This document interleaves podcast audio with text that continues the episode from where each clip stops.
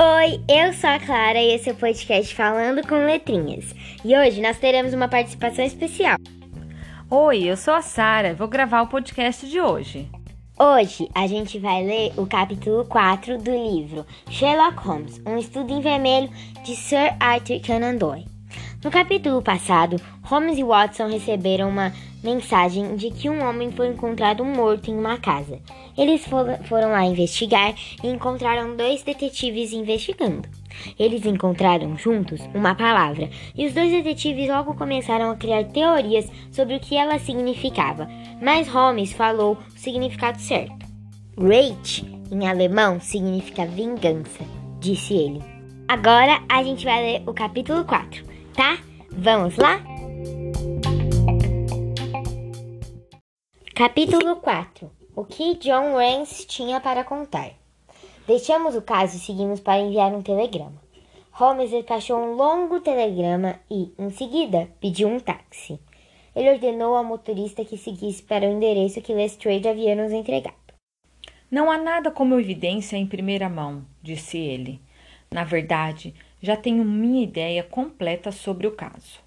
Mas ainda precisamos saber o que não sabemos.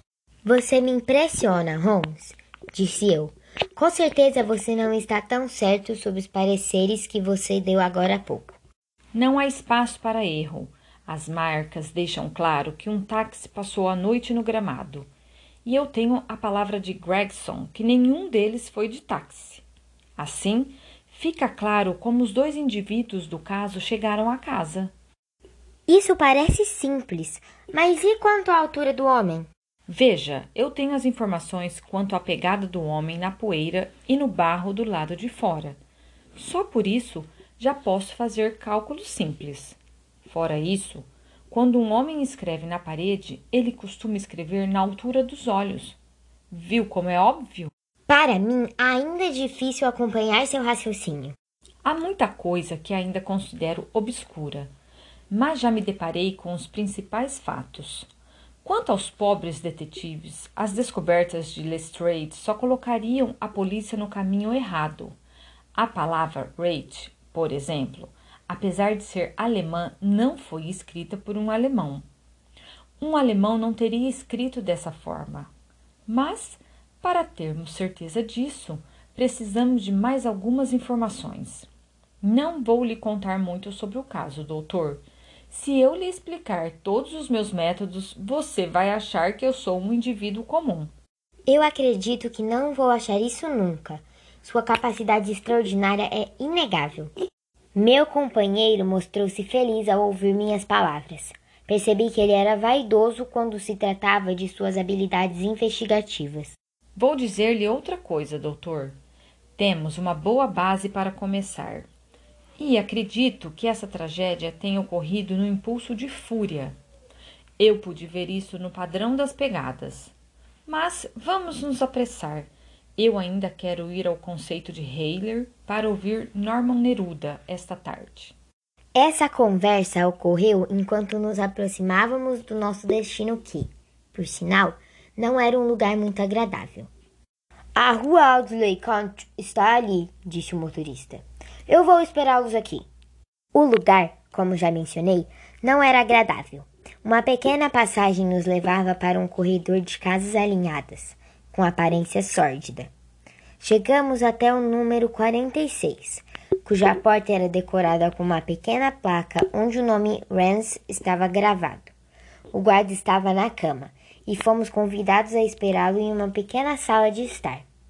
Ele apareceu e aparentava estar irritado por ter sido incomodado em seu descanso. Eu já fiz minha declaração na delegacia. Holmes pegou o bloco de notas do bolso junto com uma moeda de ouro e disse: Nós gostaríamos de ouvir dos seus próprios lábios. Eu ficarei feliz em contar tudo o que sei, disse o homem com os olhos fixos na moeda de ouro. Então, conte-nos exatamente como aconteceu. Rance se sentou no sofá e começou a sua narrativa disposto a não omitir nada. Vou lhe contar do começo. Meu turno era das dez da noite às seis da manhã. Às onze horas eu ouvi uma briga mas era uma briga de bar comum. A uma da manhã começou a chover, e foi aí que me encontrei com Harry Muncher, que estava envolvido na briga que mencionei. Nós conversávamos um pouco e eu segui meu caminho no sentido de Brixton Road. Estava tudo calmo e silencioso. Não encontrei uma alma sequer no caminho. Apenas um táxi ou dois passaram por mim. Eu estava caminhando, pensando na delícia que seria tomar um copo de gin naquela noite fria, quando, de repente, o brilho de uma luz me chamou a atenção na janela de uma casa. Eu sabia que duas casas de jardim do Jardim Lauriston estavam vazias. Então, logo suspeitei que havia algo errado. Fui me aproximando e, quando cheguei à porta, você parou e voltou para o portão do jardim. Por que fez isso? Na hora, Rance se levantou do sofá e ficou encarando Sherlock Holmes, assustado. Isso é verdade, mas como você sabe?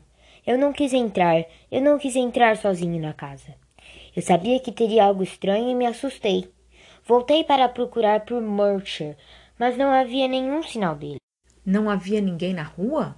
Nenhuma alma viva, senhor, nem um cachorro sequer. Então eu tomei coragem e voltei para entrar na casa. Tudo estava silencioso, então eu segui para o cômodo com luz acesa. A vela estava lá e foi então que eu vi. Eu sei o que você viu. Você entrou e andou pelo quarto ajoelhou-se perto do corpo. Depois você saiu, tentou abrir a porta da cozinha e então. John Rance ficou mais uma vez aterrorizado com as colocações de Holmes. Como você sabe de tudo isso? Parece que você sabe mais do que deveria. Holmes riu e disse: Queira me prender por assassinato. Eu sou um dos bons, não dos maus.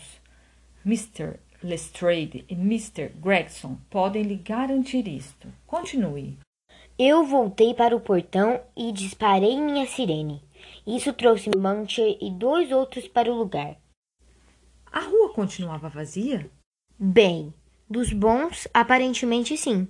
O que você quer dizer com isso? Eu já vi muitos bêbados, mas nunca um que chorasse como aquele no portão. Que tipo de homem ele era? perguntou Holmes. Um tipo de bêbado incomum, diferente do que costumam estar na região, respondeu Rance, irritado. Seu rosto, suas roupas, você reparou nisso? Perguntou Holmes, impaciente. Bom, eu e Mortimer o vimos. Era um colega alto, com o rosto vermelho e não pude ver muito mais.